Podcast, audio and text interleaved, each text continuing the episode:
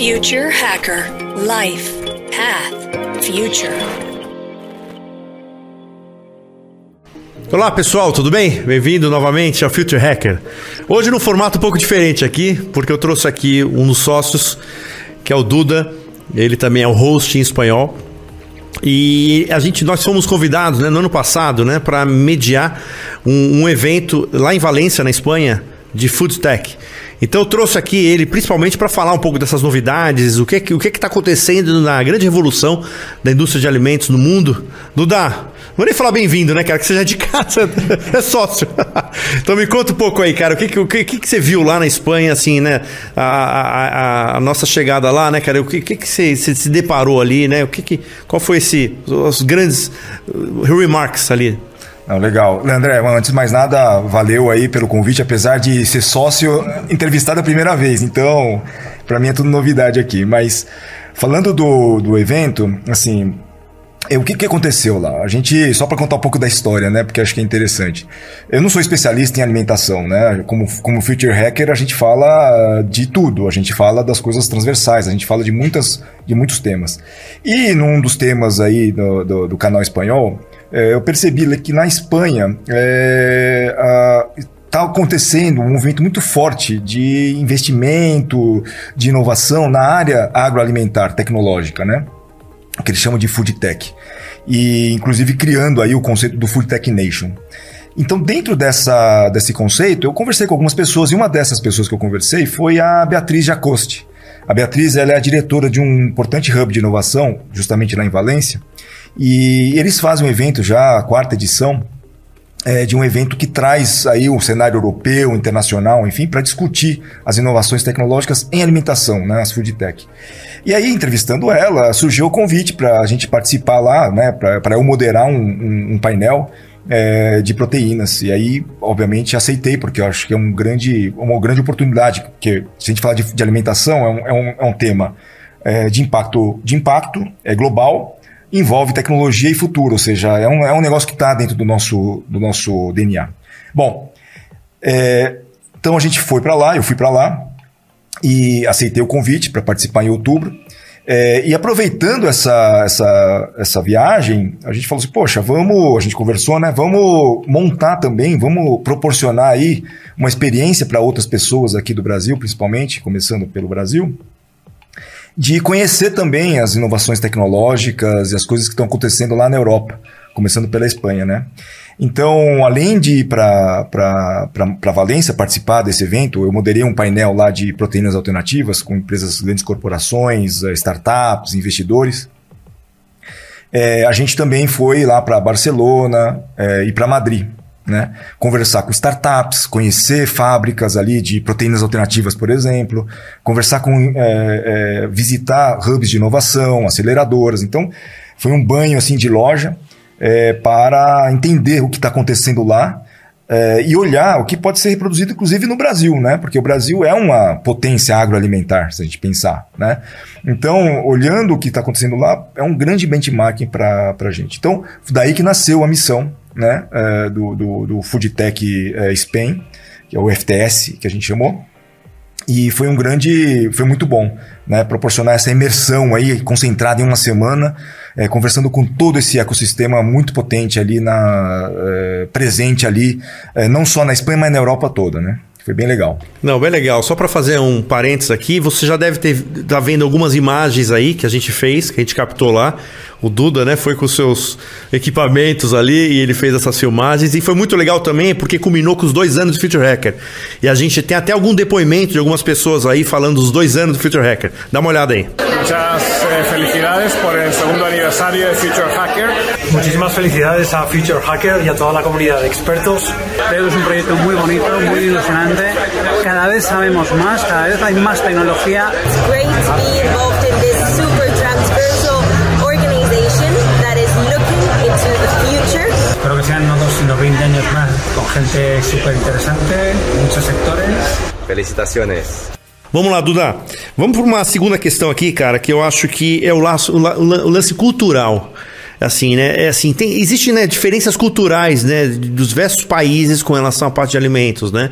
Então você vamos por a parte da Ásia, né, a proteína de inseto, você vê lugares que não comem proteína é, vegetal, é, é, animal. Então como é, é que fica um, um evento desse global? Quer dizer, é tratado um pouco essas, essas disciplinas assim culturais, essas diferenças culturais ou não? Ou é uma coisa feita mais assim em termos gerais? Assim? Não, é, boa, ótima pergunta, André, porque assim, essa foi uma discussão, inclusive, não só no evento, mas nos, nos momentos aí de bate-papo, conversando sobre isso, porque alimento é uma questão cultural. Sempre foi, né? Quando uma pessoa viaja ou para um povo para expressar parte da sua cultura, parte da sua expressão é a alimentação, é a culinária, enfim, é a sua forma de se alimentar. Então, não dá para simplesmente chegar e transformar tudo que é alimento si, por, por, conta do futuro, da sustentabilidade, em uma, um mingau nutritivo, né? Porque assim, as pessoas não vão querer comer isso e, e, isso não vai ser uma coisa. Se as pessoas tiverem outra opção, elas vão continuar nas outras opções, ainda que sejam mais impactantes em termos de ambiente, em termos financeiros, ainda que seja é, um, um, negócio não tão acessível. Então, é, é muito importante que as novas, os novos alimentos, as tecnologias para produzir os novos alimentos, eles tragam é, sabor, eles tragam experiência, eles tragam muita, muitas questões de identidade cultural é, para que as pessoas daquele determinado país possam consumir. Você falou de insetos, você falou de proteínas animais versus proteínas é, vegetais, mas a gente tem um monte de outros tipos de alimentos que têm as suas características é, peculiares e que precisam ser preservados de alguma forma. Então, esse estudo é, e essa preocupação da indústria, não, não só das, das, da, da, das grandes corporações, mas das startups, é você manter, é, vamos dizer assim, as condições ou as, é, as, as especificidades ali é, do alimento. Né? Então, por exemplo, quando a gente fala de proteína animal, conversando lá com uma das startups que eu, que eu tive é, oportunidade de, de, de conhecer, a fábrica deles, a Nova Meat, eles preocupam, se preocupam muito com a textura. Então, se você pegar a carne é, de frango, ela tem as fibras do frango. É, ela tem uma textura em que ela absorve a gordura quando você é, frita ou aquele filé de frango. Quando você corta e você espreme ou você aperta, você vê uh, o suco do, do, do, alimento ali. E tudo isso vegetal, ou seja, o gosto também. Né? Então, toda a questão de inteligência artificial, é, de, de, de, informação, de, de análise de, de, de dados, para você reproduzir aquele gosto que as pessoas é, se reconheçam ali. Então é muito importante, essa questão cultural é fundamental para que as pessoas adotem as novas, os novos alimentos e, e, isso vá ter prospere aí no mundo inteiro, né? Perfeito. Tem um, um tema aqui interessante que você falou de inteligência artificial. Como é que ele está sendo hoje usado nessa indústria? Então, essa foi um dos pontos aí que, assim, dentro do evento foi muito, não só no evento, mas é, em todos os lugares, foi muito é, falado, é, na verdade, adotado né, a questão da inteligência artificial, porque é fundamental hoje, é, com as informações que nós temos aí disponíveis, é, é, você coletar e você ter essa informação é, processada e trabalhada e de uma forma inteligente é, para que os alimentos sejam reproduzidos dessa forma é, mais aceitável pelas pessoas. Então, um dos pontos que apareceu muito em quase todas as, as as conversas e as palestras ali do evento, é, foi justamente o uso de inteligência artificial é, para justamente conseguir os melhores resultados aí para o negócio. Seja, por exemplo, em alimentação de precisão, seja na produção das, é, das condições aí de textura e sabor, seja na questão ambiental, ou seja, como que você trabalha aquilo para que ele seja menos impactante. Então, economia circular, ou seja, como que você usa todo essa, esse montante de dados já disponível para transformar o processo e o, a questão de alimentar mais saudável, mais sustentável, mais circular.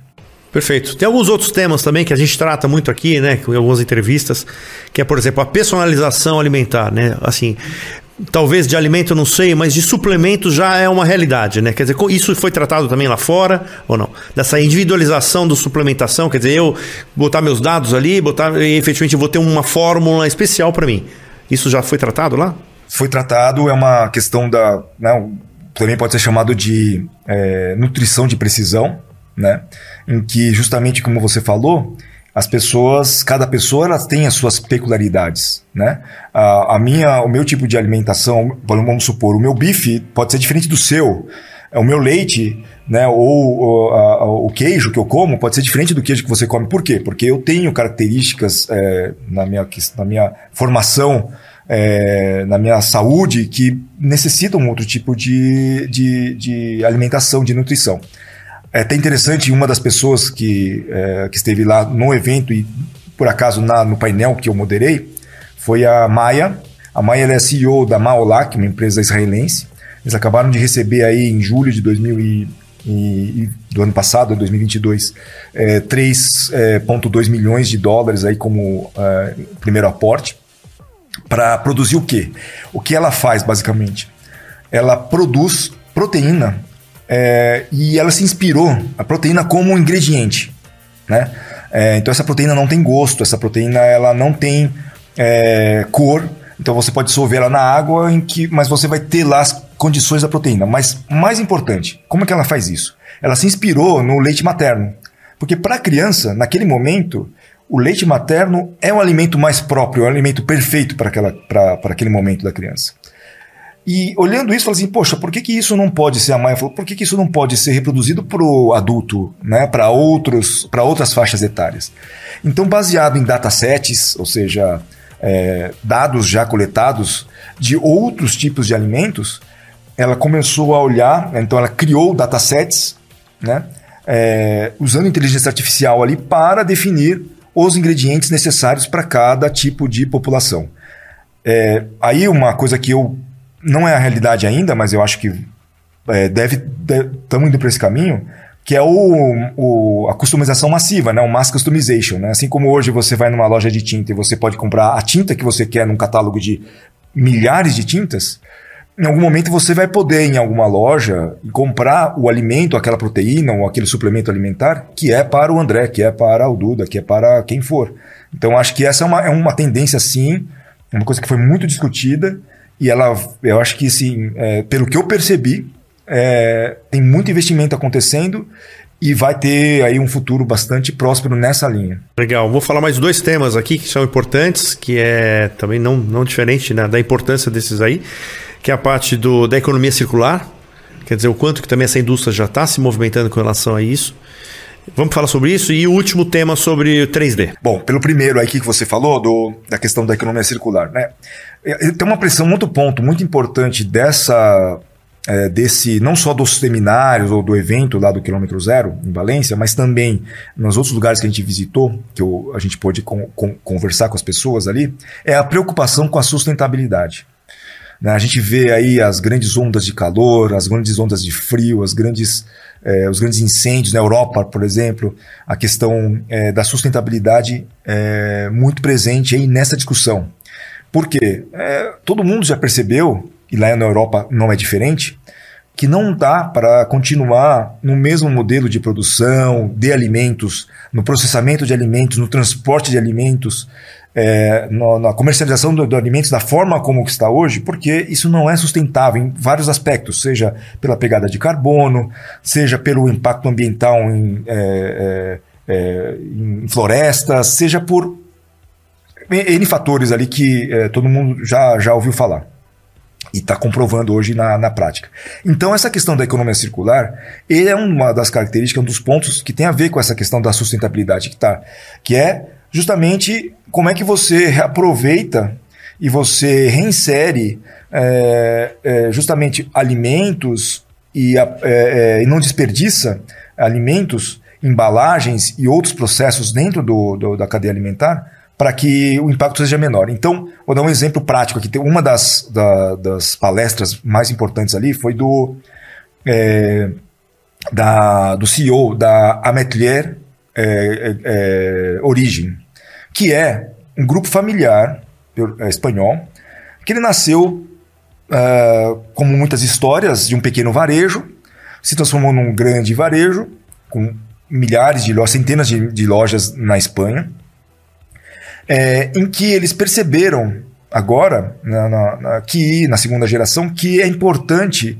a produção que, do, do, do, do alimento que eles vendem nas suas prateleiras, é, ela tem um cuidado nessa, na, na, em toda essa cadeia para que chegue no consumidor de uma forma bem sustentável. Então, eles criaram um conceito de uma fazenda em que a, a, todos os processos são sustentáveis, em que a população local ela pode participar, então a questão do comércio local, comércio justo, é, tudo isso gerando emprego, é, gerando consciência nas pessoas. Então, é um movimento que não é só o alimento, no final das contas, mas toda a sociedade com essa conscientização de que é importante você ter essa visão da economia circular. Isso partindo de um grupo de varejo é, bem estabelecido na Espanha. Então, esse é um exemplo bem importante emblemático, aí, eu diria. Né? Perfeito. E, inclusive, é, nessa parte de economia circular, nós tivemos um entrevistado pelo podcast que é o Silvio Rocha, que fez um filme maravilhoso sobre esse tema, falando exatamente as diferenças entre a Holanda e o Brasil, né? Um pouco nessa, nessa, nessa parte de economia circular. E queria agora te, te explorar sobre o, o 3D. É claro, assim, eu não sei se, se foi no Black Mirror ou algum, algum, alguma série que eu vi que no futuro falava que o 3D ia ser uma coisa de larga escala para as pessoas mais pobres e, e os ricos com comida, teoricamente. Então, assim, existe um pouco esse, esse, esse essa discussão de 3D vai ser pode até ser uma coisa exatamente de uma realidade, mas com mas que com produto com, com menos qualidade, quer dizer que existe alguma algum, algum, algum, algum, debate sobre esse tema assim, né, da, da, da dessa mass... mesmo da massificação que você falou da suplementação, né, da, da, da personalização, mas assim, e do 3D também ou não? Não, tem um caso bem interessante, mas antes de falar, o Black Mirror, inclusive numa própria entrevista que você fez, uma das, não sei se uma das primeiras que eu ouvi ali, que uma dos entrevistados falava assim que o Black Mirror é a melhor da tecnologia com o pior do ser humano, né? é engraçado isso. Mas enfim, é, um, é sempre um, um, um, cenário distópico ali, né? Mas é, falando disso, da questão do 3D, da impressão massiva industrial, vamos chamar assim, sim, é uma realidade. E, inclusive, não diria nem que é tendência, nem é uma coisa muito para o futuro, uma coisa já real. Um exemplo é a própria Cocos. Cocos, é, o, o que é o CEO da Cocos, é uma empresa é, de Navarra, na Espanha. É, eu entrevistei ele é, no canal espanhol, tá no canal espanhol, é, foi no começo do ano passado. E naquele momento ele já estava criando com a Cocos é, as máquinas para a indústria de proteínas. É, porque a visão dele era o seguinte: não é, não é para imprimir. Quando a gente fala de impressão 3D, é, muitas vezes, na cabeça de muita gente, vem justamente aquela impressora quase que é, artesanal ali, que ele vai imprimindo item por item, né, bastante cuidadoso ali. É, mas isso não escala, isso não gera volume, isso não é economicamente viável. Né? Quando a gente fala de alimentar uma população, de gerar é, coisas que vão, é, alimentos e produtos que vão para o mercado, para a prateleira. E o Pati é, e a Cocos, o que eles fazem é justamente criar as máquinas para produzir de uma forma massiva essas carnes impressas em 3D. Justamente é, é, é, trazendo toda a questão aí que essas máquinas elas possam é, ser adaptadas. Então ele pega, é muito interessante porque ele, eles também fazem, além de fazer as máquinas, eles pegam as máquinas que existem na própria indústria, fazem um retrofit dessas máquinas para que elas utilizem lá as informações, analytics, a inteligência artificial e o mecanismo para produzir aquela alterna é, proteína alternativa. É, e produzir quilos e quilos, toneladas e toneladas. Né? Não é para fazer um bife, é para fazer toneladas e toneladas ali, para que isso seja escalável. Eles acabaram, é, parte dessa visão, ou seja, com uma visão dele, uma indicação de que a visão dele tem é, prosperidade, é que eles também, no, em julho do ano passado, eles levantaram 2,7 milhões de dólares como investimento para continuar nas suas pesquisas de desenvolvimento. Né? E a visão dele é muito interessante, porque ele fala: olha, é, nas, nas fábricas do futuro, de proteínas do futuro, é, não é, saem as chuletas, ou seja, saem os bifes, mas não entram bois. Isso é muito legal.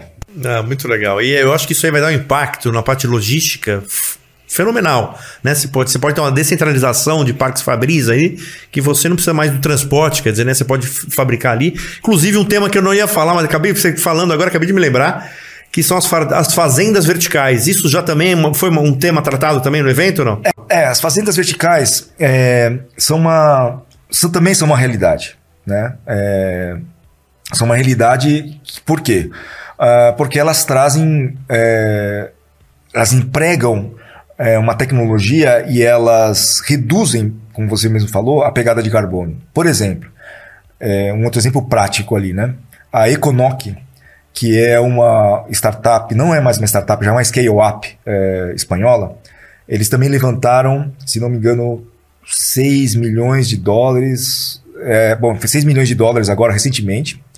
É, acho que foi agosto setembro do ano passado. E o que, que eles fazem? Basicamente são as fazendas verticais focados em lúpulo. Então eles levam para as cervejeiras, as grandes cervejeiras, então fizeram parcerias e estão vendendo já para as grandes cervejeiras no, no mundo inteiro é, as fazendas verticais para a produção de lúpulo. E isso, isso fica do lado da fábrica. Ocupa pouco terreno, você tem uma economia de água, porque a água circula dentro da sua própria produção. Você controla o ambiente, então você o ambiente com as informações ambientais do local de origem do lúpulo, ou seja, você aplica inteligência artificial, analytics e tudo mais, IoT, tudo para manter as condições climáticas, é, não só do, do ambiente, mas do solo também para produzir aquele lúpulo que você só vai encontrar em alguns lugares do planeta. Né? Ela estava me explicando, a Inês é, Sagrário, que é a CEO do, do, da Econoc, que o lúpulo, eu não conhecia isso, eu gosto de cerveja, mas não, não estudo isso, mas ela me contou e eu aprendi isso com ela. É, existe uma certa latitude no planeta em que o lúpulo é produzido. É, então, por isso que Boêmia, a região da Boêmia, a região de Seattle, lá Estados Unidos, você tem uma certa região ali, numa certa é, latitude, que você tem um lúpulo propício, o melhor lúpulo ali para produzir a melhor cerveja. E com a questão da, do, do, do câmbio climático, da mudança climática, é, um aumento de um grau uh, de temperatura faz com que a produção é, desse, desse lúpulo ele caia drasticamente, que você impacta diretamente a indústria.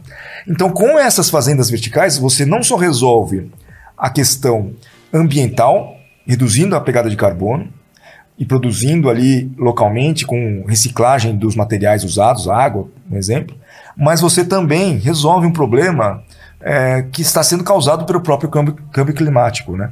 Então é muito interessante e essa é uma tendência, já não diria nem que é futuro, é uma questão que está acontecendo já. E Duda, me diz o seguinte, como é que estão tá os preparativos aí para esse ano, né? Então a gente, assim, vocês já estão preparando para a missão, acho que foi em, em setembro ou outubro? É... A gente deve, assim, nós fomos em outubro do ano passado, a gente deve em outubro desse ano também, de 2023, e a ideia é, é passar por um, alguns lugares por que a Espanha, né? A Espanha, como eu falei, só para comentar de uma forma mais específica, a Espanha ela tem investido de uma forma é, organizada, estrutural, para se tornar uma food tech nation. O que quer dizer com isso? É, governo, universidades, iniciativa privada, capital, grandes corporações colaborando para que as tecnologias de alimentação aconteçam na Espanha. A Espanha é uma, uma, um país agroalimentar, eles, expor, eles produzem e exportam muito alimento. Né? E isso é um grande. É, não diria assim inspiração, porque o Brasil é muito grande, né? Se comparar em termos de tamanho, são coisas incomparáveis em termos de tamanho. Mas com certeza são aprendizados e tecnologias que a gente pode eventualmente trazer e entender é, para o Brasil. Não necessariamente copiar, não necessariamente, mas se inspirar. Né? Pode ser sim também copiar, pode ser também é, é, reproduzir, pode ser trazer também é, tecnologia de lá para cá e vice-versa. É, produtos que estão aqui ou tecnologias que estão sendo criadas aqui no, no Brasil, na América Latina, e levar isso para a Espanha. É, lá, por exemplo, um dos, da, a maior aceleradora de food tech, a Itabo Adventures, eles levantaram 50 milhões de dólares é, é, em 2021 para fazer aceleração de startups é, de agroalimentar, de, de food tech. Eles têm um, um, hub de inovação, eles têm um espaço, eles têm programas de inovação ali. É, eles, eles, eles, eles querem e, e, e, aceitam empresas do mundo inteiro, inclusive é, da América Latina. E muito curioso, tá, André? Eu vi empresas argentinas, eu vi empresas chilenas, é, eu vi empresas até venezuelanas, colombianas fazendo coisas ali. Não vi nenhuma brasileira, assim, sendo acelerada por esses hubs o que é um grande, é, um grande potencial, na verdade, para o nosso país, porque a gente gera muito, muito empreendedor, tem muito empreendedor aqui, tem muita startup, tem muitas ideias. O brasileiro é conhecido pela criatividade. Né? Então, essa é uma possibilidade também, com uma missão como essa, por exemplo, é, de dar visibilidade às pessoas para que elas também possam participar é, desses programas de inovação e aceleração na Espanha. Porque pode ser o primeiro ou o segundo mercado da, da, da, da startup. Né? Uma, uma, possibilidade de você expandir mercados, começando pela Europa, começando pela Espanha, que é um, um lugar importante dentro da Europa ali. É muito legal. E assim, o tema também que eu acho que a gente tratou na época, Duda, você falou exatamente como você foi recebido, né? Quer dizer, nós temos, esse é um canal que tem dois anos e meio, né? Então a gente, no ano passado foi quando a gente fez dois anos que a gente foi para lá.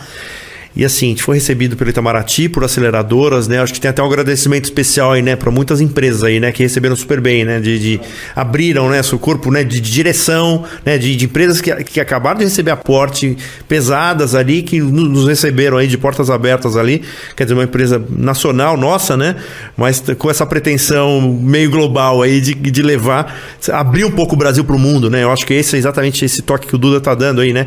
Isso a gente está falando de food, você imagina de outros diversos assuntos assuntos ali, como a gente é fechado, né? Como a gente olha só para aqui, por quê? E a justificativa é o tamanho do nosso mercado. Só que isso faz com que a gente fique numa bolha, né? Quer dizer, né? e tanta coisa acontecendo lá fora, de inovação, tecnologia, etc, né? Então, Duda, só uma última questão aqui para entrar em contato contigo aí, caso quem ficar interessado na missão, pra, que, como é que faz para. Pra... É só, pode me mandar um e-mail, pode entrar em contato com a gente pelo canal, pelo LinkedIn, mas meu e-mail é eduardo.futurehacker.co. Então, uh, eduardo.futurehacker.co. É, vou ter o maior prazer em, responder, em conversar, mesmo que seja não seja sobre a missão, mas seja sobre outros temas também. Fique à vontade para para escrever. Indicações aí de também boas pessoas, personalidades e profissionais né, para o canal espanhol aí também tá com certeza. É isso aí, Duda. Obrigado, pessoal. Obrigado, André. Valeu, pessoal. Future Hacker Life Path Future.